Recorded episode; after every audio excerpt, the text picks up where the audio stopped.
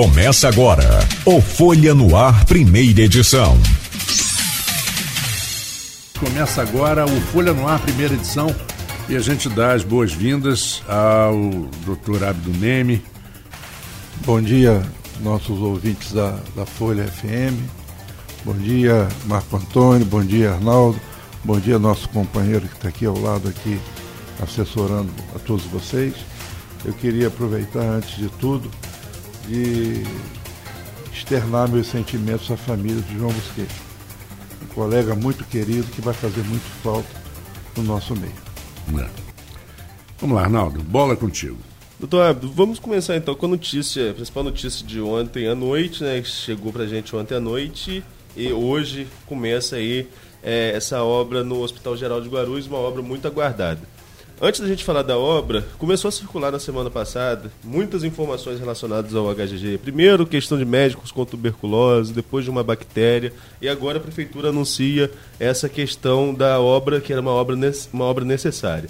Queria que o senhor esclarecesse para a gente se há algo de verdade nessas informações, que provavelmente o senhor também recebeu, que circulou nas redes sociais com relação à tuberculose e, e, e essa bactéria no hospital, e quais são as medidas que estão sendo adotadas no, no hospital a partir de hoje.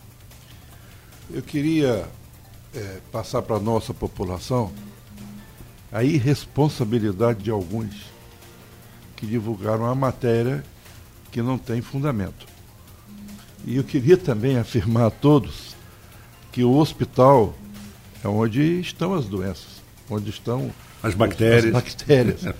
e, que, e que todos os cuidados deverão ser tomados para quem está lidando com doente, principalmente doente diabético, doente que está ali sendo invasido, invadido com catéteres, doente que está com dispositivos respiratórios. Então, uhum. todas essas medidas que a gente acha que tem que ser tomado dentro da unidade de pronto atendimento de urgência, né? cabe ao profissional médico e o profissional da área da saúde, da enfermeira, técnica enfermagem, de ter cuidado, porque existe a possibilidade né, de haver uma disseminação de bactéria. Mas, imediatamente quando eu soube disso, eu fiquei preocupado como é que existem pessoas que mesmo se houvesse uma situação dessa, que coloca a população numa uma situação de, de pânico, né? Eu, eu, aí eu pedi imediatamente, fiz uma reunião com o diretor doutor Dante, com a administradora Raquel, o doutor Éder e o responsável para a comissão de infecção hospitalar. E pedi que ele fizesse um rastreio de todos que estão envolvidos nessa história e que me trouxesse um relatório e fosse divulgado para a imprensa. Então, eu estive ontem discutindo a planta lá do do, do HGG, que é uma demanda também de anos uhum. da vigilância, né? E do Cremerge.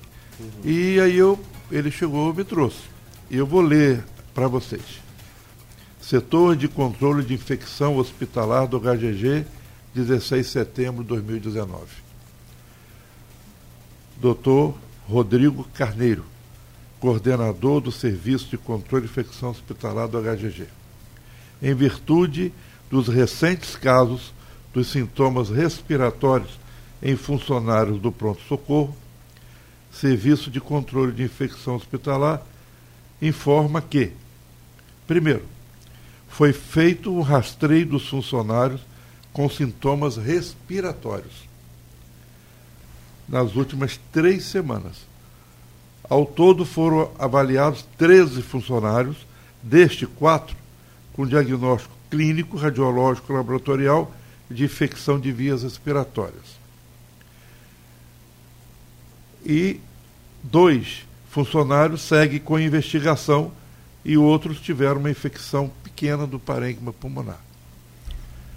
Nos sete funcionários restantes, após anamnese, exame físico, exames complementares, foi afastada a possibilidade de infecção respiratória baixa, tendo diagnóstico sinusite, laringite, faringoamigdalite. Em todos os funcionários foi afastada a possibilidade de tuberculose ou a doença tuberculose, né? Uhum. Dos funcionários com pneumonia confirmada, seguimos aguardando o resultado de exames complementares para você isolar o agente etiológico. Uhum. Essa é a verdade. Agora, será que eu terei que botar na porta do HGG, na porta do Ferreira Machado? Se você está doente, não entre aqui. É isso que eu tenho que fazer? É. O que nós temos que fazer é ter medidas né, de prevenção. Lavar a mão. A mão é o maior veículo de transmissão das bactérias dos germes. Né? Se você for na rodoviária hoje fizer uma análise lá, existe uma bactéria muito, mas muito séria chamada KPC, que é aquele Klebsiella pneumonia carbonase. Tem, então a mão tem que ser lavada toda hora onde você estiver. Agora você quando vai manusear um doente que fica entubado, é diabético, imunodeprimido, diante de um quadro daquele de multigermes circulando, você tem que tomar cuidado para que você não seja também infectado. Essa é a verdade. A população de Campos, eu fico muito preocupado com aquelas pessoas que não têm assim uma condição de discernir até o que eu estou falando, né? Pessoas mais humildes, que vocês não sejam veículo, né, de uma de uma mensagem tão ruim como essa que foi divulgada. E continuo divulgando. É, de uma irresponsabilidade muito grande, né? Aí eu fui lá, Arnaldo. Sim. Algumas pessoas com. Máscara. Aí eu perguntei, vem cá, você, você queria trabalhar aonde? Na padaria? Trabalhar onde? Máscara por quê? Você, quando tem um paciente bacilífero, é aquele que pode contaminar-lhe por tosse com, com bacilos de coque, que é da, né? ou outras bactérias, você tem que ter contato, tem que estar ali. Não, todo mundo, no corredor. Então, eu lamento. Isso os muito. próprios funcionários. Né? E, eu lamento, e tem uma determinação para não fazer isso. Né? Mas a gente já sabe qual é o fundo disso aí. Eu sei qual é o fundo disso aí. Qual é o fundo disso aí, doutor? Arnaldo, Arnaldo, ele liga para mim só faz perguntas assim, sabe? Indiscreto. não. Arnaldo, Mas se ele não Arnaldo, fizesse. Qualquer cidadão, ou aquela pessoa que está em casa me ouvindo agora, sabe mais ou menos o que eu estou falando. Tá? Então, se você é, é, entender, por exemplo, aquele, o teto do HGG, aquilo ali é um buraco que está numa estrada que todo mundo passa há 20 anos. Agora estão vendo que tem um buraco lá. Ó, isso é brincadeira, então. Eu preciso falar alguma coisa? Hum. Aí vamos lá, filma o buraco, e nós já estamos licitando, vamos fazer uma obra belíssima ali para resolver esse problema, que ninguém, ninguém, diga-se passagem, resolveu até hoje. Né? Então, a gente lamenta muito. Eu, eu prefiro, Arnaldo, não falar de ninguém. É fulano, é Beltrano, os interesses. Não, eu prefiro não falar. Ninguém vai me tirar do meu foco, que é trabalhar pela saúde dar melhor resultado para a saúde de Campos, que é um grande desafio no momento atual nesse país. Já era antes, agora é pior, onde existe um subfinanciamento crônico da saúde pública. Então, esse vai ser o meu objetivo. A todos os atores que querem o bem da cidade de Campos, eu queria estar junto com eles. Agora, aqueles que não querem, paciência, eu vou continuar trabalhando, não vou parar de trabalhar.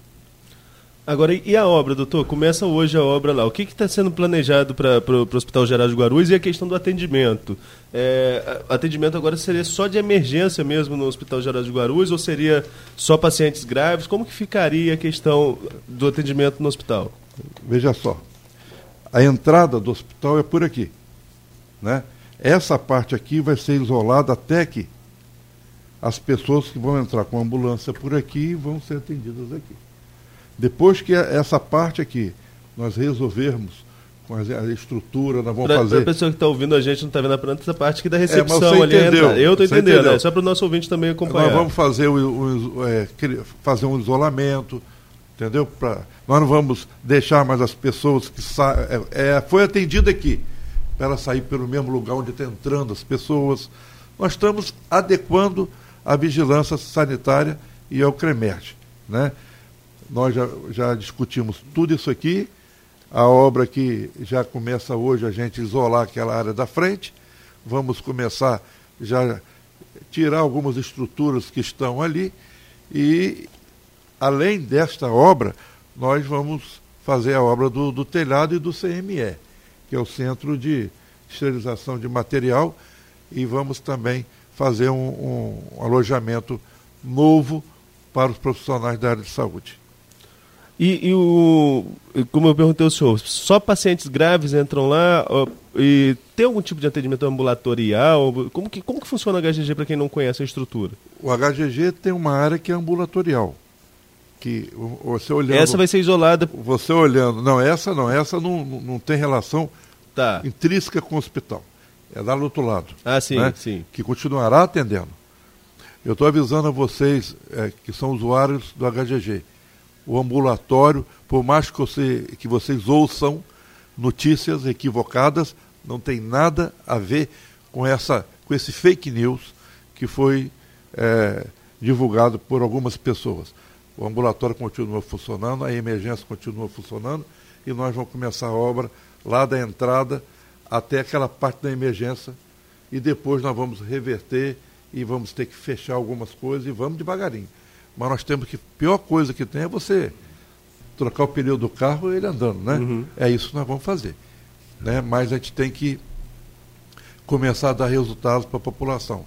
Lá no Ferreira Machado, por exemplo, se você foi hoje lá, né, a parte de resíduos, a parte lá de trás está tudo limpo, está perfeito, nós estamos arrumando tudo, foi tudo feito piso para que vocês não tenham nenhum tipo de, de interferência é, de resíduos e mistura de resíduos. Estão separados, né?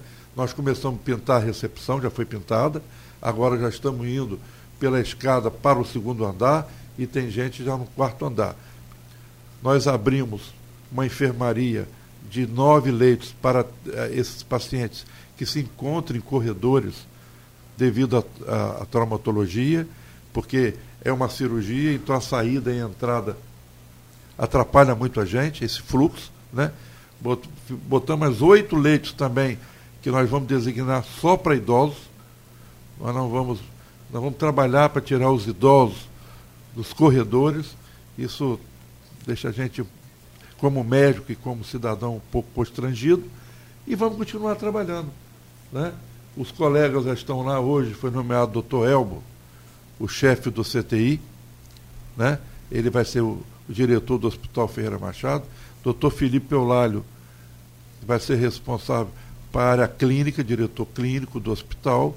Tem vários colegas nos ajudando, né? E o doutor é, Rodrigo Luma Veranço está nos ajudando, coordenando a traumaortopedia, entre outros colegas, doutor Wilson é, Batista, vários colegas. Isso é muito bom, sabe por causa de quê? A gente, numa hora de, um, de transtorno, de divergências, a gente observou que os colegas respeitam a gente e acreditam na gente. E estão lá nos ajudando, isso é muito bom, isso me deixa muito satisfeito. Doutor, ontem também, além da, da, do anúncio da obra do HGG, o senhor recebeu secretários aqui da região para um bate-papo sobre a questão do Ferreira Machado. Como que foi essa reunião? O que, que ficou definido ali com o atendimento regional? O problema é o seguinte, é, nós vivemos numa, numa região que na verdade somos, somos todos irmãos. Todo mundo ali tem uma coisinha lá em São Francisco, tem lá em São João da Barra, tem em São Fidélis, tem Cardoso, tem Quissamã, todos nós vivemos o dia a dia nos encontrando, resolvendo os nossos problemas nessa micro-região. No entanto, é, a gente tem recebido pacientes é, em, grande número. Por exemplo, eu tenho aqui, eu, eu, eu vou ler aqui para vocês, vocês entenderem como é que funciona o Ferreira Machado. Bom, a quantidade de pacientes que o hospital recebe é um negócio assim surpreendente. Né? A gente recebe pacientes de todo o Brasil, nós fizemos uma estatística aqui, de todo o Brasil, e da região. E os pacientes da região, onde eles não têm como tratá-los, na sua região, principalmente na área da emergência, trauma ortopédica e outras, vêm para o Hospital Ferreira Machado. A gente faz o primeiro atendimento, né? E nós estamos solicitando, depois de feito o primeiro atendimento, que retorne aos seus municípios, que não, não fique no, no hospital cinco, seis, oito dias. E essa reunião foi com esse intuito, de orientá-los que, após sendo feito o tratamento maior, que ele retorne aos seus municípios. Porque aí ficam os corredores né, abarrotados de pessoas, né, até seis, sete pacientes em um município nos corredores. Então, foi feito um acordo, nós vamos fazer com que formalize essa saída desses pacientes do hospital, porque houve um erro também do próprio hospital, que a administradora ligava, tem que passar o paciente aqui. Não. O diretor do hospital vai formalizar, junto ao médico que está atendendo, a saída do hospital. A outra coisa que eu, eu tenho uma preocupação é que a região tem algumas particularidades. Por exemplo, São João da Barra né, tem uma estrutura financeira boa, sólida, e paga o médico X. São Francisco e Y. Quissamã, né? E nós também. Aí eu pergunto a você: o médico vai preferir trabalhar lá em Santo Eduardo, 80 quilômetros, né? Da, lá da, da, da, sede do município aqui, ou se não lá da região de Lagamar, Farol, até lá. São cento e tantos quilômetros. Por um salário de 6 mil, 7 mil reais, vai querer trabalhar aqui do lado de São João da Barra, um salário até um pouco melhor. Onde o atendimento é bem menor. Uhum. Né? Você veja só, o São José, nós estamos atendendo já em torno de 7 mil pessoas. É um negócio, um volume. O Ferreira Machado é um negócio que não para. Então, é trabalho. E a gente precisava, na minha opinião, ter um salário regionalizado. Uhum. Para que não haja esse conflito e essa guerra de salário. E depois, cada particularidade, você pode dar um desempenho para o funcionário, principalmente para o médico. Então, esse foi o acordo que nós estávamos lá é, tentando amarrar e vamos ter outras reuniões para a gente conseguir amarrar essa, essa situação. Não, então, aí, como que essa, essa estrutura funciona para o ouvinte entender? O Ferreira Machado ele é de atendimento regional, ele recebe uma, alguma verba ele recebe alguma verba específica por isso do governo federal e os municípios também pagam, os, os municípios da região também fazem sua contribuição, não seria uma contribuição, né? Seria seu pagamento para atender o, o, esses municípios que vêm? Exatamente. Existe uma coisa chamada PPI. Né? O município compra aquilo que ele não tem. Aquilo que ele não tem como fornecer. Mas, Os municípios do entorno, no caso. Do entorno. Nós não estamos questionando isso. Mas vocês têm que, desculpe, vocês têm que entender o seguinte. É a mesma coisa, você faz um pão. Né? O custo desse pão, um real. O custo para o fornecedor, para o, o, o consumidor. O ah. consumidor. Ele vai comprar um pão por um real. Agora o ah. custo do pão custa dois. Então, a estrutura para manter esses pacientes é muito elevada. E nós não temos, nós não recebemos pelo esse gasto em torno do paciente todo, não. Nós recebemos aquele que está contratualizado. Uhum. O, o, SUS é subfinanciado. Você quer ver uma coisa? Eu estava conversando com a doutora, uma pediatra, e ela, doutor Abdo, eu, eu ofereci, eu queria retomar as cirurgias pediátricas em campos, principalmente fimose hernia inguinal, hernia umbilical. Essas cirurgias que, que nós temos a demanda maior Ela falou, doutor, sabe quanto que o SUS me paga por uma cirurgia de fimose? Para a equipe toda, 90 reais. E qual seria o gasto efetivo? Aí, entendeu? Quanto que ser uma equipe toda, anestesista, hospital, tudo. Aí eu pergunto a você, a, o, a, a, o, município que contratualiza comigo uma cirurgia é, é, pediátrica, ele vai me pagar 90. Mas eu vou pagar o colega para fazer isso, quase três tabelas. 270 reais, que é pouquíssimo. Vocês entenderam mais ou menos como é que é? Uhum. Então nós aqui pagamos isso. Então, é, eu, eu os tenho como parceiros. Né? A gente entende o problema de cada um. Agora, o município de Campos, né, ele tem um, uma despesa na saúde imensa. Imensa. E nós temos uma pergunta, já vou é, mandar para o doutor Ávido. É, lembrando que quem está acompanhando, acompanhando, a gente pelo Facebook né, pode deixar suas perguntas aqui, deixar seus comentários, que a gente vai passando aqui também para o doutor Ávido. Deixar Exatamente. aí. Quem estiver nos ouvindo pode entrar na página da Folha FM no Facebook também e deixar seu comentário que a gente faz repassa aqui no ar. Lá, é, o Jorge Venâncio pergunta, doutor Ábido, com tanto recurso chegando ao município de emendas da saúde, a UBS da Penha não poderia colocar 24 horas de atendimento para ajudar os hospitais ao entorno? Muito obrigado ao nosso amigo uhum. por ter feito essa pergunta. É importante, é muito bom que as pessoas entendam. Existem recursos que são destinados só para equipamentos. Uhum. Os outros, incrementos, é. para incrementar o atendimento.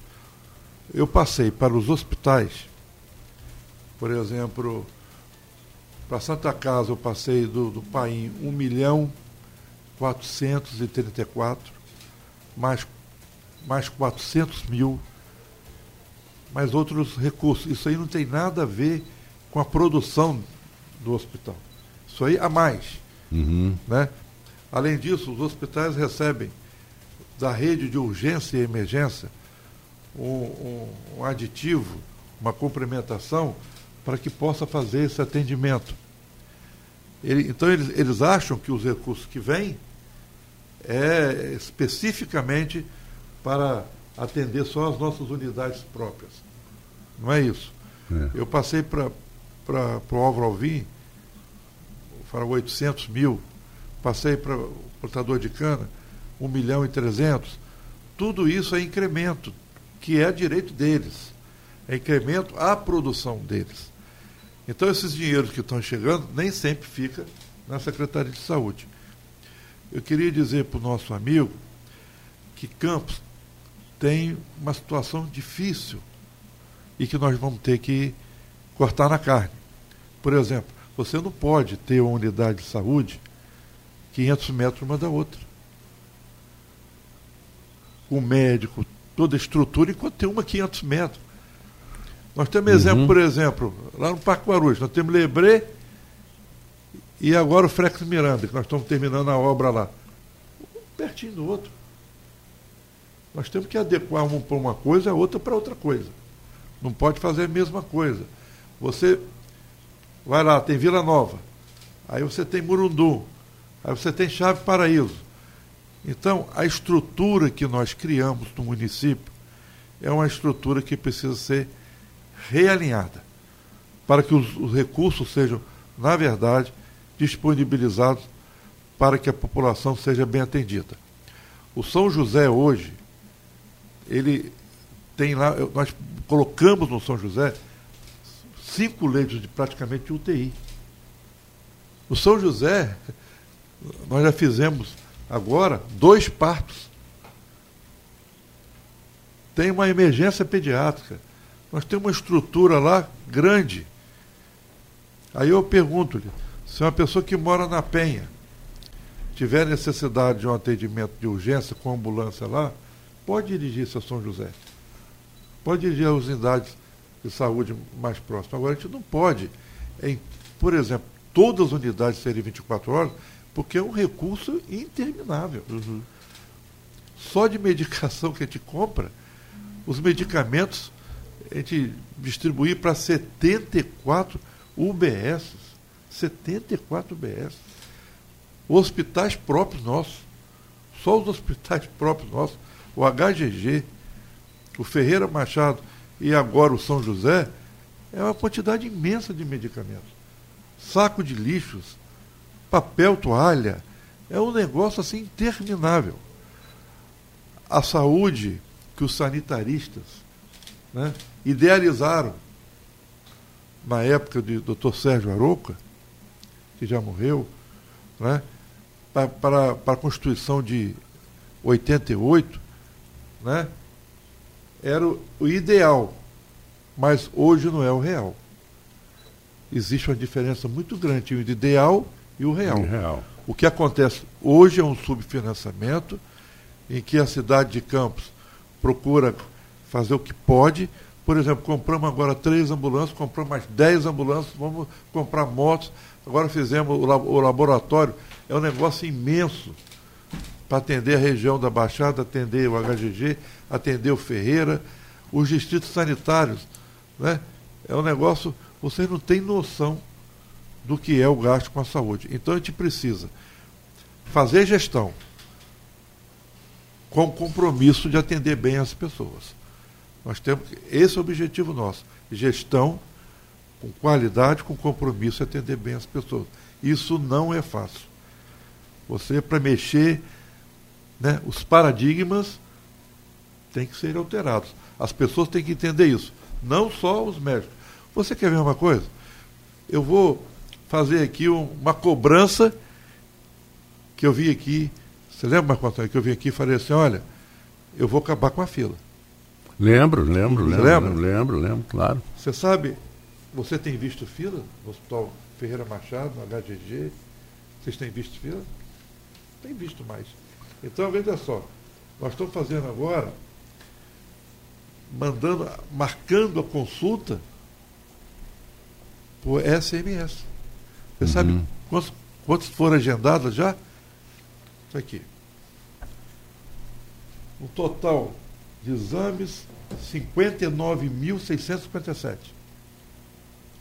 Foram checadas. Que eu agendo para você e a gente faz o check-in. Uhum. Se as pessoas foram lá e foram atendidas. 39.983 pessoas. Essas pessoas estariam Quer dizer, de 54, de 59 mil 54, qua- praticamente 40, 40 mil. mil. E é o que ocorre nas unidades médicas de convênios, 30% não vão à consulta. Mais ou menos assim. É, Então, mais ou menos a mesma é, proporção. agora, tudo através do seu celular. As pessoas estão recebendo em casa, senhora Tereza da Silva, a senhora está com consulta marcada no hospital tal, com médico tal, tal hora e tal dia. E depois a gente liga para confirmar. E agora vamos criar outro de dispositivo para perguntar se ela foi bem atendida. Certo? Então, quando foi que nós conseguimos isso? Você olha, você pega todos os anais aí, todos os jornais, filas, falta de médico, falta de remédio, só consigo operar daqui a seis meses. É outro desafio nosso. É dar uma dinâmica melhor nesses pacientes. Porque é, você para entrar no SUS é uma porta desse tamanho. Todo mundo entra. Um exemplo aqui, né? Uhum. Quem está em casa não está me ouvindo. Uma porta imensa. Agora, para sair lá da ponta resolvido o problema, que é o problema, e nós temos que resolver é isso. que é o funil, né? Nós temos que resolver isso. Eu conto com meus colegas médicos, aqueles que realmente querem nos ajudar, querem ajudar a população. Nós sabemos das nossas dificuldades, até porque tudo aquilo que o CREMERG colocou ali, né, são inserções de anos Sim. anos. Você vê o seguinte, eu, eu cheguei no Ferreira Machado, estava uma pessoa no corredor, Arnaldo, segurando um saquinho de, de urina, né? E com catéter no rim, porque está com cálculo renal. E o que, que eu vou fazer da minha vida? Hoje, você vai lá, tem uro, litotripsia laser. Tá? Agora eu pergunto-lhe, aonde tem esse serviço pelo SUS no estado do Rio de Janeiro? Ou quiçá no Brasil, pelo SUS? Aonde? Uhum. Aí ninguém fala. Sabe? Eu, bomba de, de, de infusão, que todo mundo reclamava, nós entregamos 250 para o Ferreira Machado, para o HGG, respiradores, entregamos mais de 20, monitores, mais de 20, eletrocardiogramas, chegaram oito ontem, nós vamos entregar outro para o HGG, outro para o Ferreira Machado. Eu só queria pedir aos nossos amigos, colaboradores, que tenham cuidado com, com o material, porque ele é seu, não é meu não. Ele é uhum. nosso.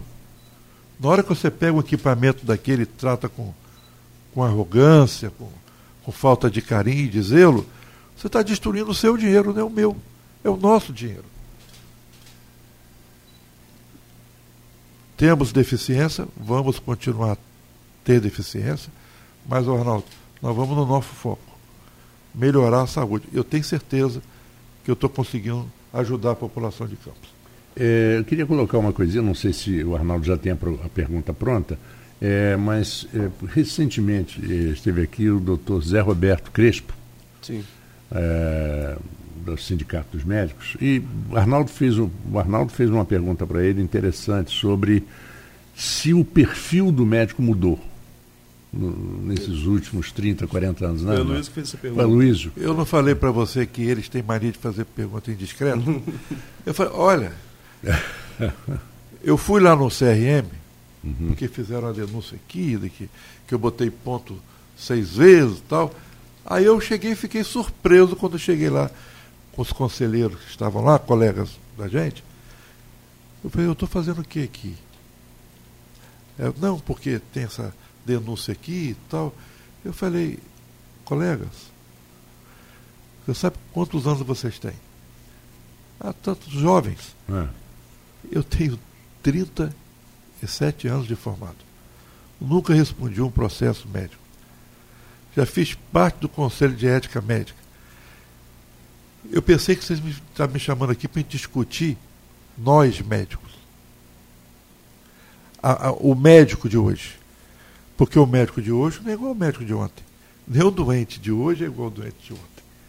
A medicina, ela é, viveu momentos de euforia uhum. com, a, com a descentralização dos recursos para os municípios e estados, e hoje nós estamos vivendo pesadelos.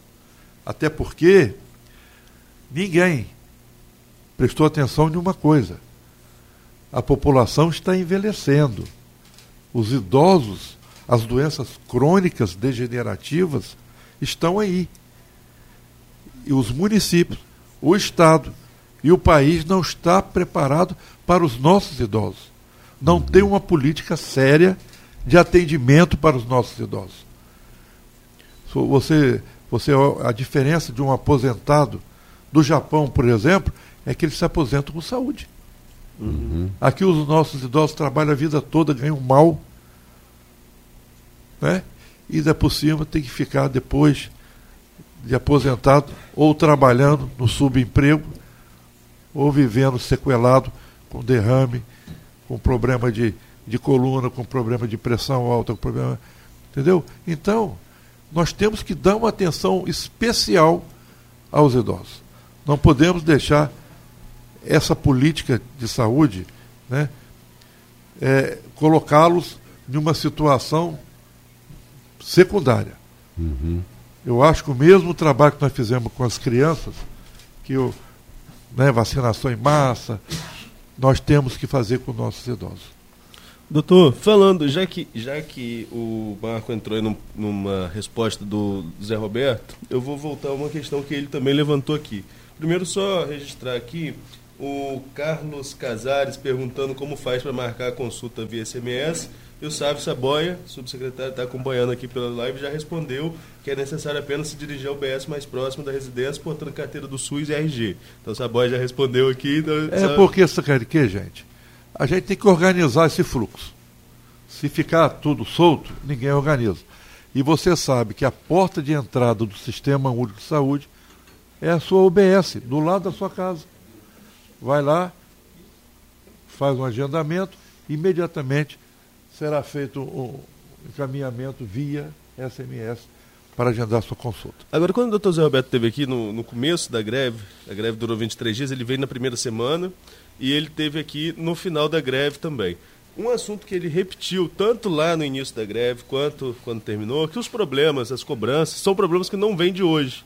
Se for, foi citado aqui, tem inquérito do Ministério Público de 2003, então são problemas que se arrastam há muito tempo. Aí a gente perguntou o porquê da greve agora. Ele colocou que o que mudou, o que agravou nos últimos, nos últimos anos, no, no, no governo Rafael Diniz, nas palavras dele, foi que a reposição de insumos ela começou a demorar mais. Tá, como que está essa situação? Está tá resolvido? Insumos e medicamentos estão chegando mais rápido às unidades de saúde? Veja só. A primeira coisa que eu detectei, você não consegue administrar a saúde só com dinheiro. Tem que ter gestão. Foi detectado o seguinte, que o carro que fazia a distribuição desses insumos era um carro velho, com problemas e fazia multifunções. Se ele tivesse a função só de pegar o remédio e levar nas unidades, tudo bem. Mas não era isso, fazia outras coisas, ia por rio, pá, não sei o quê. Aí nós compramos um furgão novo para que faça essa distribuição. Nós precisamos, na verdade, é, melhorar essa distribuição e compra também de medicamentos básicos. Mas eu queria alertar a população que às vezes falta algum medicamento, vou dar um exemplo, hidroclorotiazida, losartana, atenolol, isso é, é dado de graça nas farmácias. Vamos distribuir um pouco esse prejuízo, esse, esse gasto com o governo federal. Você vai na César, vai na Isovo Lima, qualquer outra leva sua receita, você põe um remédio lá, de graça. Entendeu? Porque aí a gente gasta os nossos recursos com aquilo que é ampolagem, aqueles remédios que, que não é distribuído na, na farmácia, eu digo farmácia popular, uhum. que é para o povo e tal. Então, essa deficiência existe, mas não é por isso.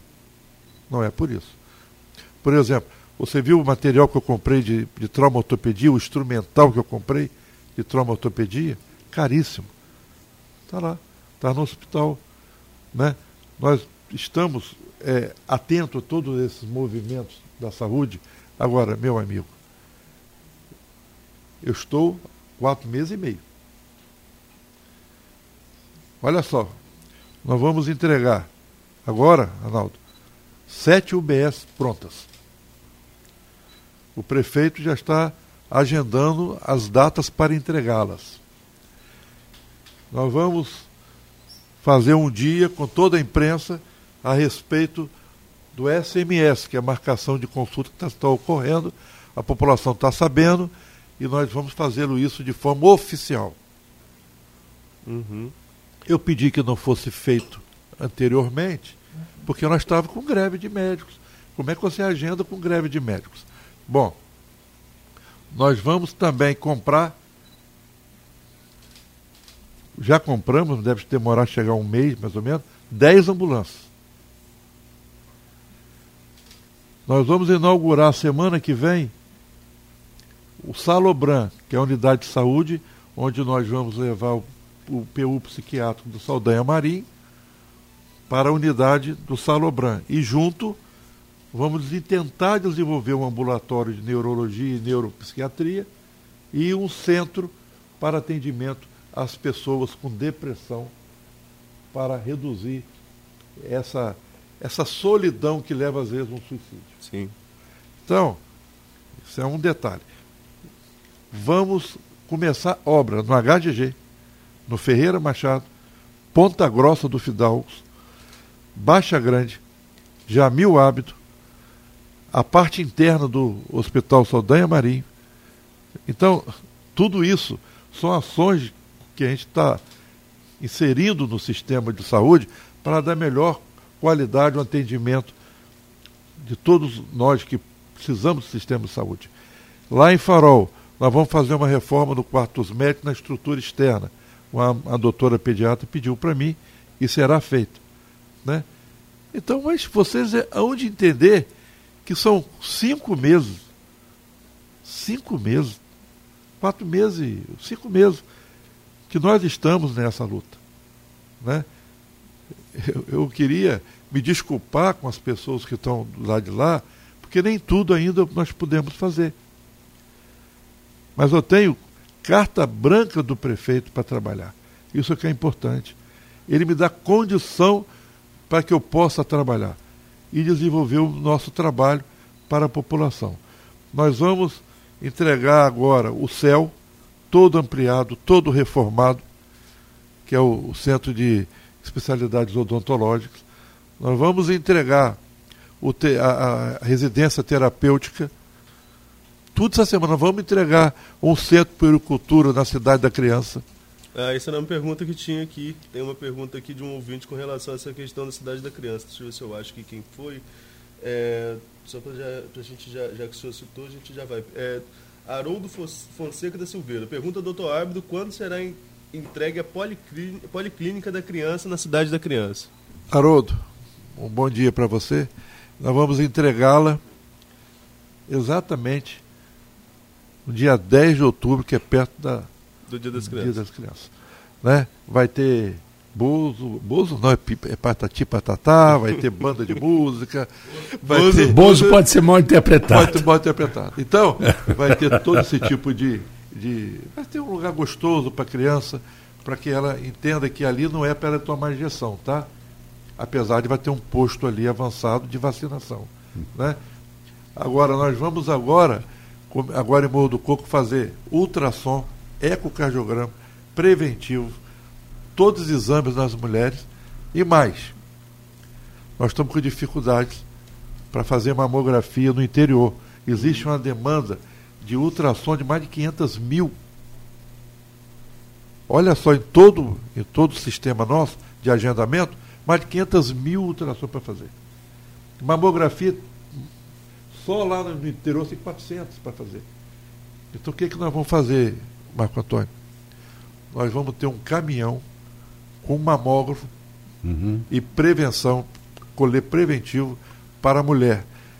Então agora, no, no nós chamamos de outubro rosa, né? uhum. né? apesar de é, que eu discordo, eu discordo disso, né? a mulher é eterna, todo dia para ela, não tem isso. A saúde dela tem que ser vista sempre. Mas o Outubro Rosa é apenas simbólico. É simbólico. Para ela entender que tem que cuidar da saúde Como dela. Como o mês de março, o mês internacional da mulher, é simbólico. É simbólico. Né? Né? É o ano inteiro. E nós vamos começar lá pela região norte. Vamos descer até Farol fazendo mamografia. No Hospital São José, nós mudamos a forma das pessoas que moram ali ver o hospital. Por exemplo, quinta-feira, né, eu vou fazer uma palestra sobre infarto no miocárdio lá. A outra colega vai falar sobre vacinação. A outra lá no auditório. Então, eu quero dizer para vocês que nós estamos tentando mudar essa forma de ver a saúde e de relacionarmos com as pessoas. Eu queria colocar uma pergunta para o próximo bloco, né? nós faremos um intervalo agora, sobre esse, é, essa diferença fundamental, doutor Abdo, da, da, da saúde preventiva, da medicina preventiva e da medicina curativa. O senhor acha que uma desenvolveu mais que a outra nesses últimos anos? Agradecer a, ao ouvinte que está acompanhando conosco, aquele que participa através do Facebook, também a presença do Arnaldo Neto e hoje, doutor Abdo, é aniversário de um grande buco maxilo, doutor José Augusto Vieira, lá do Ferreira Machado. O meu abraço, meu. É, plantonista lá é, do Ferreira nosso Machado. amigo de anos. É. Trabalha lá há anos. Há anos. É um né? grande companheiro, um cara. Entendeu? Eu quero dizer para vocês que existem colegas assim que são. É. Que se, olha, você conhece o trabalho do doutor Irã?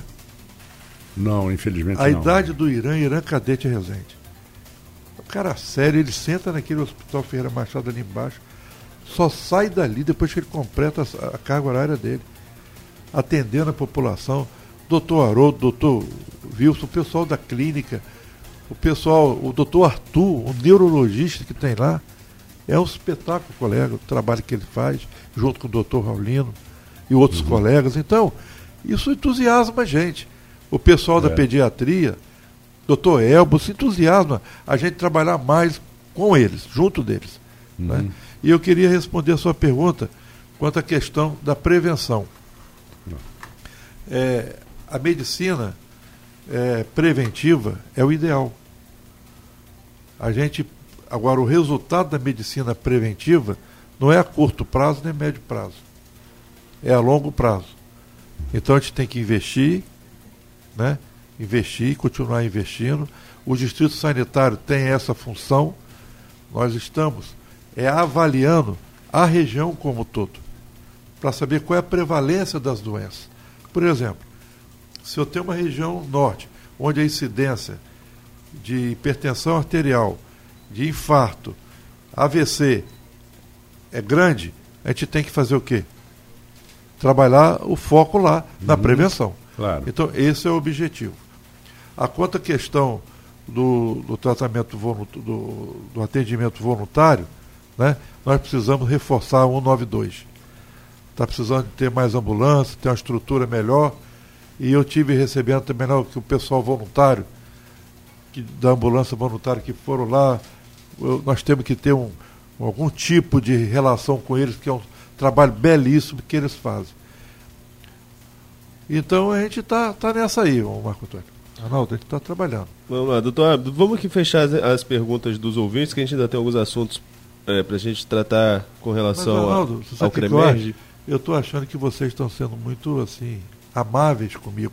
Deve ter alguma pergunta cabeluda aí para Não, não, mas é que dos ouvintes não, mas a gente tem algumas Pode aqui para a gente fazer daqui a tenho, pouquinho. Eu tenho uma história, eu tenho uma história de muitos anos de trabalho. Se o Ferreira tem UTI pediátrico, foi eu que, que fiz lá. Se tem UTI na Santa Casa, fui eu que botei lá. Se tem hemodinâmica, fui eu. E eu não sou deputado federal, tá? Vereador. Então, pode mandar vir.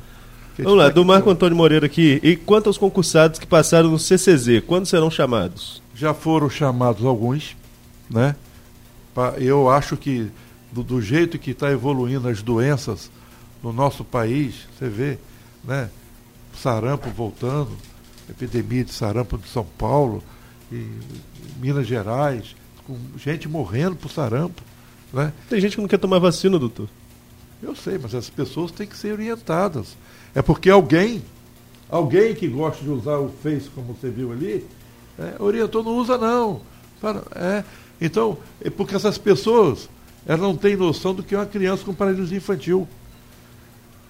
Que o doutor Seib veio até no Brasil fazer uma campanha. Poucas são as pessoas que vocês, vocês encontram nas ruas com sequelas da paralisia infantil. É, de umas gotinhas. Dificilmente mais jovem do que 50, 60 anos de idade. É, é eu tenho um amigo que, que tem, tem 69 eu sei, anos. Mas aí foi o momento que época. nós começamos. Isso. Então, pelo amor de Deus, vacinação cura. É tomar uma injeção e curar. Por exemplo, a, a, a gente agora está preocupado com essa questão da, da arbovirose, estão vindo em febre amarela, chikungunya. Eu tive. Dengue. Ai, então, meus Até amigos, hoje eu sofro. Nós temos que ter atitudes e nós, vamos, nós vamos ter agora uma vacina para dengue, eu estou sabendo. Está em evolução. Mas não é só isso, os hábitos nossos têm que ser. Porque os mosquitos, 70%, 80% dentro de casa. Não está na rua, está dentro de casa. Uhum. Mas a gente, com a vida que a gente leva, o dia a dia corrido, a gente não tem tempo de tomar conta da gente, nem olhar a nossa é. casa. Né? E, e, tem a Flávia Pinto perguntando, ela está aguardando uma ultrassom de mama há mais de cinco meses, que o posto do meu bairro ficou de marcar e até agora não. Aí depois ela mandou aqui dizendo onde é que ela mora. Ah, a Maria. É, o, é, o BS Maria Selma Tiragua. O Sábio também perguntou a ela qual seria o problema, qual seria o BS. É, mas eu queria informar que ontem nós tivemos uma reunião com a doutora Leila, uhum. que é responsável pelo Centro de Referência da Mulher. Nós discutimos todas essas dificuldades, que a demanda é muito grande, né? para que a gente tire uma colega do, do HGG que está fazendo outro tipo de serviço, para que a gente possa, inclusive, fazer é, o eco morfológico, né? a mama E fizemos também uma inserção para que a gente resolva o problema da vaginal, intravaginal, que é outra sonografia intravaginal. A da mama, eu acredito que lá no Hospital São José esteja fazendo. Nas unidades de saúde que são contratualizadas também estão fazendo. Então eu vou pedir que ela entre em contato com a Secretaria de Saúde ou com o meu telefone. É, meu telefone é 8119 2503, que eu vou encaminhá-lo para o núcleo de controle e avaliação para que você seja é, atendida na sua demanda. Doutor, agora vamos lá. A questão do relatório do CREMERG, eu conversei com o senhor aqui no, no, no intervalo. É, durante o período de greve, o CREMERG fez uma inspeção nos hospitais e levantou ali algumas é, sei se seriam irregularidades, mas pediu algumas melhorias nessas unidades. Recentemente, a saúde pediu um prazo maior, uma dilação de prazo, para cumprir essas, essas exigências do Conselho Regional de Medicina. Quais são as principais e o que está sendo feito para recuperar essa, essa questão? Arnaldo, nós estamos fazendo intervenções nesse sentido. Eu acho que o CREMEG está fazendo a sua função, é isso mesmo, melhorar o atendimento, dar condições de trabalho, né? E a gente está trabalhando todas as unidades nossas para. Olha, só para as UBS nós distribuímos aqui vários equipamentos. Isso aqui tudo é, é de UBS, olha. Tudo isso aqui. Olha só. Você for olhar aqui,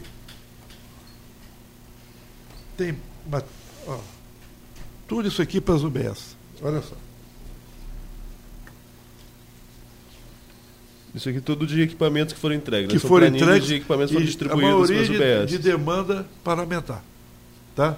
Agora nós estamos comprando tomógrafo, outro tomógrafo do, do, do, Ferreira Machado e um mamógrafo para o Centro de Referência da Mulher. Né? Estamos agora três ultrassons, né? que esse ultrassom acho que entrou, da emenda agora que entrou de, de Hugo Leal, né? E esse tomógrafo e o, o mamógrafo de, de, Paulo Feijó. Então nós vamos continuar trabalhando e entregando para as UBS terem uma. e vamos reformá-las. Que a pior coisa que tem é você chegar lá e encontrar o UBS faltando tudo, parede quebrada, falta tudo, e entregar coisas novas em lugar que. Agora, veja só. Quantos anos você acha que tem isso? Eu tenho fotos, hein? Quantos anos tem isso? É Zé Roberto, que, não vem de que, hoje, né? Eu só queria pedir que o CREMEST fizesse isso desde lá de trás. Nos ajudasse. Porque eu sou médico também. Hoje eu estou secretário. Mas eu sentava lá e atendia a população também. Né? Então, não tem problema nenhum. O, o nosso amigo Rogério Bicalho está conosco sempre, ajudando a gente. Então, o CREMEST tem que entender se ele. as, as as necessidades dos hospitais, as mais emergentes, nós vamos atendê-las. As outras nós vamos com o tempo. Né? O doutor Zé Roberto aqui colocou, durante a greve, colocou uma questão que, que o senhor chegou a tratar aqui durante essa entrevista também. Ele disse que são muitas unidades de saúde próximas que poderiam ser aglutinadas, é, desativadas algumas e levar atendimento para outras, para melhorar essa questão é um ponto que está sendo discutido, porque teve aquela proposta do prefeito, aquele pacto pela saúde, e ficou se discutir isso depois da greve. Né? Isso está em negociação? Veja só, nós convidamos o CREMERS, convidamos o sindicato para que pudesse auxiliarmos nessa situação. É só eles com a gente, ó, fecha isso aí, a gente fecha. Né? Não é fácil. É, ele você... citou aqui o Tarcísio Miranda, que teriam duas BS muito próximas. Eu não, não mas conheço. Não é fácil você chegar para uma população, por exemplo, lá de Chave do Paraíso. Ó, oh, vou fechar aqui porque está 20 anos lá. Né? É, é como se você tirasse alguma coisa dela. Ela já não tem muita coisa. Então, aí lá em, lá em Palmares, lá em Murundum, você me desculpe.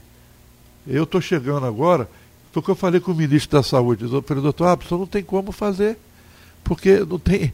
O senhor não vai resolver isso. Né? Então, eu não vou fazer isso com essa população. A gente tem que ter respeito também à população que está ali há anos fazendo né, o seu atendimento ali com o médico dele. Lá em Tocos, por exemplo, eu tive, recebi um abaixo assinado das pessoas para deixar lá o médico doutor Ricardo nós vamos fazê-lo. Porque existe, além do tratamento medicamentoso, a relação médico-paciente. E nós temos que preservá-la. E é isso que nós vamos fazer. Então, não é fácil você fechar unidades. Né? Infelizmente, a gente sabe que tem que redimensioná-las, uhum. alinhá-las para uma nova função. Mas fechar, eu acho difícil.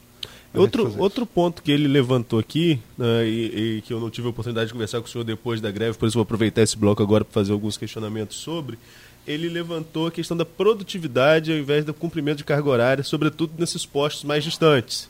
Né, que o médico fosse, é, ele cumprisse, por exemplo, num dia ele fizesse 30 atendimentos para não precisar ir todos os dias ao, ao, ao UBS mais distante daqui da, da área central. Né? Faria um, um, cinturão, como ele falou, fechando, acho que, se não me engano, São José com, com travessão e seriam os limites, né? e, e, as áreas mais distantes seria essa questão da produtividade ao invés do cumprimento de carga horária. Isso foi uma demanda que foi atendida, que pode ser atendida? Veja só, Primeiro, você sabe que eu tenho um carinho muito grande para o Zé Roberto. Porque é uma pessoa que não tem, não é, não tem maldade, não, não prejudica, ele quer ajudar, quer colocar as coisas para melhorar. Então, isso aí para mim tem um grande valor. O problema é que nós temos que olhar o outro lado. O outro lado, sabe quem é? A população. É a população. Então nós estamos olhando do lado de cá. Para lado de cá é ótimo. E para a população? Né? Nós, nós temos que ver a população, nós temos que atender a população. Então, o que, que eu, eu conversei com o Zé Roberto? E ficou acordado assim. No município de Campos, na região central, vamos dizer, de Conselheiro até São José ali, nós vamos atender três vezes por semana que é um médico está aqui, vai ali e atende. Nos locais mais distantes, duas vezes na semana. Porque existe demanda. Você viu aqui o agendamento? 50 mil, 60 mil. E se você não tem quem atenda, como é que faz? Aí, vamos fazer uma. uma, uma Ontem eu estive atendendo a doutora Leila, estava reclamando comigo que o médico tinha que ficar cinco horas para atender 20 pessoas, porque são 20, 20, 20. Eu falei, doutora Leila, preste atenção. O compromisso nosso, do governo, é que a população seja bem atendida. Mas a gente tem que atender as prerrogativas do Ministério Público, que foi exigência do Ministério Público, o ponto eletrônico. Eu não tenho autoridade né, acima do Ministério Público para falar assim, não, vocês vão trabalhar só seis horas. Então, o que nós acordamos é que o atendimento mínimo da população para uma consulta seja de 8 a 10 minutos. Em casos de retorno, né, 5 minutos, uhum. 7 minutos. É só levar um exame, um preventivo, mas nós não podemos deixar, principalmente, de atender bem a população. Foi isso que nós acordamos. Né? Mas vocês têm que entender que existe o Ministério Público que determinou que o ponto eletrônico fosse implantado e que fosse né, levado a sério. Então, então tem, tem duas histórias aí. Primeira, a população. O objetivo nosso é atender bem a população. Segundo, o Ministério Público. E terceiro, nós médicos, que temos nossos interesses, né? que a gente, dentro do possível, vai ajudá-los e nem tudo tem que ser também. Né? Tem que atender a população. Isso que o meu objetivo é esse, né, Marco? Eu quero que a população seja atendida e bem atendida. O senhor Não é por causa de, de mais uma hora, duas horas que vai. O senhor citou o ponto biométrico e é uma questão que muito debatida. O senhor acha que o ponto foi essencial para a deflagração da greve da categoria? Veja só, foi um ingrediente a mais, né? não digo que foi o ponto foi essencial. Foi um ingrediente. Esse ingrediente é, é um molho que colocou ali naquela salada e que o pessoal começou a ficar preocupado, porque é uma coisa nova. Né? Todo mundo tem a sua vida lá fora. Entendeu? Mas o nosso objetivo, no Ferreira Machado, por exemplo, nós queremos é produtividade, qualidade no atendimento e resolutividade. Se tiver isso, para mim, Abdunemi, minha opinião, o ponto biométrico para mim é secundário. O que não pode é pessoas ficarem três, quatro horas esperando um atendimento, né? E o médico não está no hospital. Isso não pode. Doutor, o senhor, coloca, o, senhor já falou aqui sobre São José, que é uma conquista é, até particular do senhor, né, como vereador, com as indicações. Você acompanhou isso, né? Sim, sim, a gente acompanha, é. acompanha há um bom tempo. Mas aqui o Walter Azevedo Júnior faz uma pergunta: se existe algum estudo também, ou se há viabilidade de construção de um hospital na praia campista, no farol de São Tomé?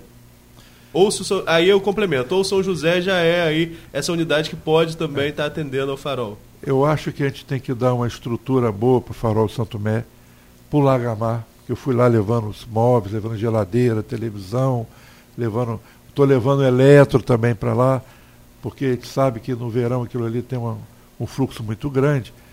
Eu queria dizer para o Walter, essas unidades ela tem que ter uma estrutura de um atendimento básico. Lá tem respirador, lá tem monitor, lá tem cardioversor, e drogas com bomba de fusão para fazer um atendimento, primeiro atendimento muito bem feito. Né? E com isso, se chegar um paciente. Olha, no São José, seis pacientes chegaram infartados foram tratados lá, com ateplaza. Custa quase dois mil e tantos reais cada frasquinho. Lá no, no Ferreira, tem gente que chegou é, é, com dificuldade para falar dificuldade para levantar o braço, confuso, não andando. Fizemos a medicação e o paciente saiu andando do hospital. Inclusive, já mandei levantar todos esses para a gente passar. Pra, nós vamos publicar isso para a imprensa, para saber o que, que nós estamos fazendo. É um remédio caríssimo. Né? Custa mais de dois mil reais um frasquinho, Marco Antônio. É. Então, mas, mas, nós, mas não é você, é brincadeira, você é já pensou uma pessoa chegar com a boca torta, não conseguindo falar, o braço não mexendo, depois começar a mexer e começar a falar. Isso aí é, não é nada perto desse benefício. Você entendeu? É. Então, às vezes, as pessoas reclamam, olha, falta um insumo, tal lugar. Gente, vai faltar às vezes. Né? Mas a gente tem que tratar o município como um todo. Uhum. E o dinheiro é um só. O dinheiro é finito. E as demandas são infinitas. Doutor, continuando na greve, que só, só dar uma satisfação ao leitor aqui, o Adriano Lopes, ouvinte. Né? A gente às vezes troca leitor e ouvinte, essa, essa vida São as duas coisas. É. Leitor, ouvinte, telespectador. Justamente, a gente falando sobre essa questão as de, três falta, coisas. de falta de medicamento, lembrar que a gente já falou sobre o assunto, o senhor acabou de é. falar sobre ele também. O Adriano Lopes, eu ia fazer a pergunta, mas o, o doutor Abdo acabou já falando e falamos sobre isso no bloco anterior. Só para concluir a questão da greve, tem outras perguntas aqui de ouvintes também para passar para o senhor, mas só para concluir, hoje o senhor falou aqui sobre a nomeação do novo, do novo diretor do, do Ferreira Machado, Elbo Batista Júnior, está né, tá aqui no Diário Oficial de hoje. A queda, a, a saída, melhor dizendo, do, do Pedro Ernesto, o Pedrão, foi consequência da greve? Foi por causa da greve que ele deixou o cargo? Na visão do senhor, acho que quem tem que responder isso, claro que é ele. A gente já deixou o espaço aberto aqui. Quando a gente recebeu o Zé Roberto, a gente fez essa pergunta. O José Roberto deu a opinião dele, a gente deixou o espaço aberto para o Pedro vir aqui falar sobre isso. Mas o senhor, como secretário, diretamente ligado ao setor, queria saber a opinião do senhor também. Você acha que tem relação com a greve? É, vem você outra vez. O Arnaldo, deixa eu falar uma coisa para você se você me permitir, eu não gosto de fazer comentário sobre atitude de pessoas. Não gosto. É a mesma coisa, vem ah, um candidato a, a prefeito aqui, eu não vou falar mal dele, porque todos, todos, têm qualidades e têm defeitos. Todos eles. Né? Então, eu não vou esse comentário. Eu acho que é uma atitude que ele tomou, quem tem que responder é ele. Eu não tenho que falar nada. Você me perdoe, mas vou Tá? Uhum. Agora tem aqui um, um, posicionamento mais forte aqui, é, o ouvinte é Matheus Barreto. Ele disse, acho muito estranho o Abdo Neme criticar a saúde de 10 anos atrás. Desde que foi eleito em 2014, sempre ficou junto ao governo. Na Câmara, foi presidente da Comissão de Saúde. Quero que vocês perguntem, estou fazendo a pergunta, porque ele ficou aliado aos governos e na Câmara não fez nada nesse setor. O senhor concorda com esse posicionamento? Eu concordo com ele. Por exemplo, é, Centro de Referência para Tratamento da Obesidade Submetabólica, lei minha. Café da manhã nas escolas. UTI pediátrica do Ferreira Machado. Né? UTI da Santa Casa. Hemodinâmica da Santa Casa. Eu trabalhei para manter cirurgia cardíaca em Campos, então estava tudo indo para Itapiruna. O Hospital São José, foi briga minha, não foi pedido, não, briga, briga. Tanto na inauguração me emocionei tanto que eu não consegui falar. Tá? E, entre outras coisas. Inclusive, a, a, a, Prefeitura em Ação, fui eu que idealizei, que eu, nós recebemos aqui o, o, o Ação Globo, Ação Global com o Sesc, eu vi aquele modelo e nós desenvolvemos aqui em Campos. Ele quer que eu faça mais o quê? Então vamos falar para ele. Ó, Clínica da Dor, pessoas que tinham câncer. Eu fui diretor do Ferreira Machado, eu criei a Clínica da Dor com o doutor Pop, anestesista, para as pessoas morrerem com dignidade. Meu médico, meu amigo, aquela, naquela época que não tinha sequer o tratamento para eh, o CDC, o idoso ia lá e depois voltava para casa, eu mandava médico em casa, remédio em casa, nutrição em casa, fisioterapeuta em casa, ainda por cima, tudo que for necessário para uma cirurgia ou intercorrência. Vou dizer mais: reforma da UTI, reforma do pronto-socorro, Câmara Mortuária, concurso público. Eu, eu, eu acho que eu vou esquecer o resto. Então, mas já é o suficiente, companheiro? Ou você acha que eu tenho que falar mais? Agora, eu já disse aqui e vou repetir. Eu não vou criticar ninguém. Ninguém que foi prefeito, que vai ser prefeito, quer ser prefeito. Ninguém. Todos têm qualidades, todos têm defeitos, guardando as devidas proporções. Agora, o meu trabalho para a saúde, meu amigo, só está mal informado. Está muito mal informado. Então, mas eu agradeço a pergunta dele, que até me deu oportunidade de eu passar para os nossos ouvintes as poucas coisas que eu já fiz. Né? Se você vai na Santa Casa hoje lá, aquele leito UTI que está lá, foi eu que consegui. Se você opera o coração depois de um exame de hemodinâmica, zero. Philips, FD20, fui eu que consegui. Então, eu não sou deputado, não, hein? Eu sou o mero vereador. Né? Então, eu queria dizer para o nosso companheiro que eu agradeço a pergunta dele que ele me deu a oportunidade de eu mostrar meu trabalho. Doutor, nós estamos chegando ao final, já são 8h36, estamos caminhando aí para o finalzinho do programa.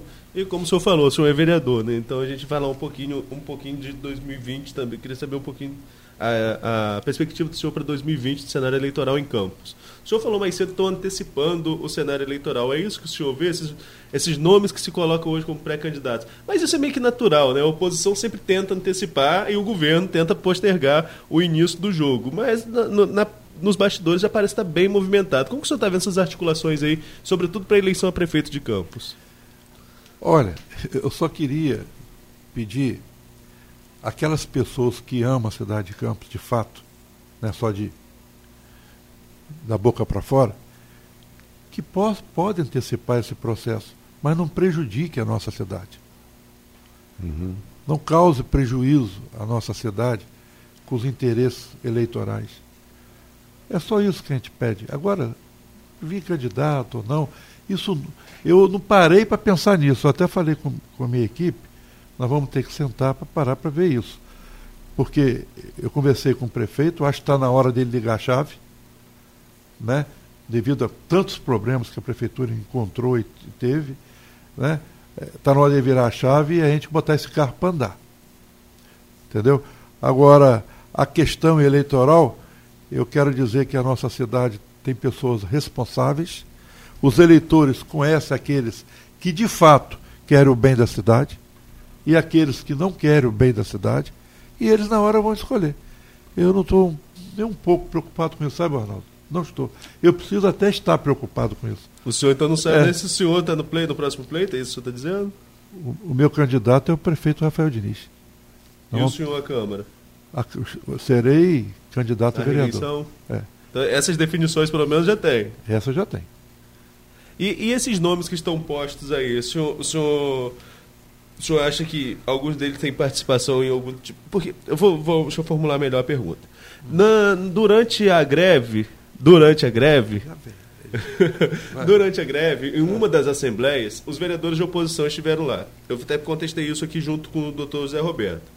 É natural, o senhor já está na Câmara há, há, muitos anos, é natural que a oposição e movimentos grevistas, a oposição tente surfar nessa onda, é, é, faz parte do jogo político.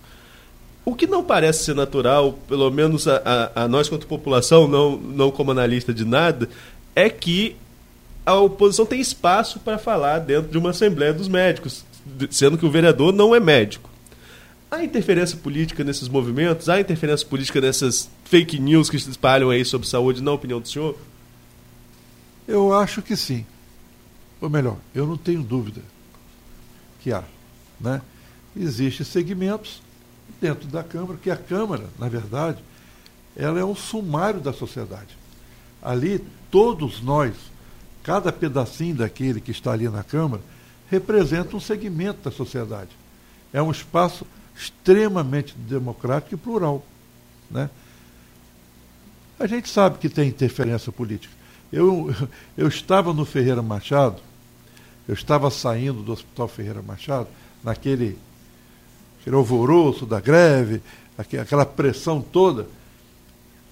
É mais ou menos umas nove horas da noite, assim, ou até mais um pouquinho. Eu encontro né, pelo lado de fora do hospital, vereador, os vereadores Alonso Mar, Josiane Morubi, o vereador Crespo e aquele o do Eldorado. Renatinho. Né? Renatinho do Eldorado. Aí, doutor, ah, tal, sei lá o quê. Eu falei assim, gente, preste atenção, vou falar uma coisa para vocês. Ah, como é que a gente pode ajudar? Vocês podem me ajudar fazendo críticas construtivas. Olha o que está errado aí no hospital e faça uma crítica construtiva. Não tem problema nenhum. Vou estar junto com vocês. Então eu queria que a oposição, ou até gente que está dentro do governo, que não sabe se é oposição, se é governo, né?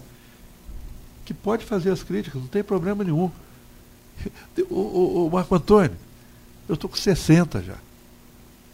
Quatro mandatos como Só um garoto ainda. Quatro mandatos como vereador. Você entendeu? Fiz tanta coisa, gente. Muita coisa. Né? É, você acha que eu vou ter algum prurido, tipo de prurido, de ouvir uma verdade? Não vou ter, não. Pode. Agora, me ajude a construir esse processo é que a população quer. A população, Arnaldo, ela não quer ver picuinha de, de candidato, eu, A, B, que você é, é branco, você é azul, você é preto, você é redondo. Eles querem resultado para eles. Chega. Isso não, não tem mais espaço na sociedade. E eu quero dizer isso. Façam críticas construtivas. Me ajude a administrar esse grande problema que é a saúde pública, principalmente no cenário que está aí. Esse cenário que está aí estão espremendo o pobre e a classe média. E quanto à questão do sindicato, não sei se vocês estão observado, o sindicato ele tem que ter outra postura. Porque senão, através dos anos, o sindicato começa a perder a sua identidade. Então, é só isso. Entendeu? A gente não está aqui para questionar ninguém. Eu estou aqui é para continuar trabalhando, para continuar fazendo o que eu acho que é bom para a nossa sociedade. Doutor Ábido, são 8 horas e 43 minutos, nosso tempo termina por aqui e queremos agradecer, claro, a sua presença, como sempre, e muito atencioso conosco e a, a Rádio Folha FM está à sua disposição. Eu queria agradecer a Luizinho, a Diva, né? São os diretores, donos da rádio. Agradecer a você com essa sempre gentil comigo. Uhum. agradecer a Arnaldo, apesar das. Das perguntas? É, ele, das perguntas que ele faz, mas é uma pessoa especial, ótima, e agradecer aos nossos ouvintes, porque eu preciso saber do que, que eles pensam, o que, que eles precisam. E aqui é um meio democrático para a gente saber isso, de uma forma né, bem transparente. Eu peço a todos vocês, amigos, que tenham paciência comigo. Eu estou cinco meses nesse processo. Vou continuar trabalhando para trazer qualidade no atendimento à população. Muito obrigado a todos. Obrigado, doutor Abdo. Arnaldo, obrigado também. Vamos colocar agora uma passadinha. Você quer falar alguma coisa? Não, não, só anunciar a entrevista de amanhã. Amanhã ah, receber, nós vamos receber aqui a Margarida Estela, presidente da Comissão de Diversidade Sexual e Gênero da OAB, e o promotor Marcelo Lessa. Nós vamos fazer aqui um, um, um, um debate. Um debate como tema principal aquela questão dos livros na Bienal do Rio, ah, aquela uhum. apreensão dos livros. Então vai ter, vai ter um, pessoas com opiniões divergentes, já convidando nossos ouvintes. Hoje a live do Facebook aí, bastante gente participando, interatividade muito grande. Uhum. Então aproveitar para convidar todos a participar também desse debate amanhã.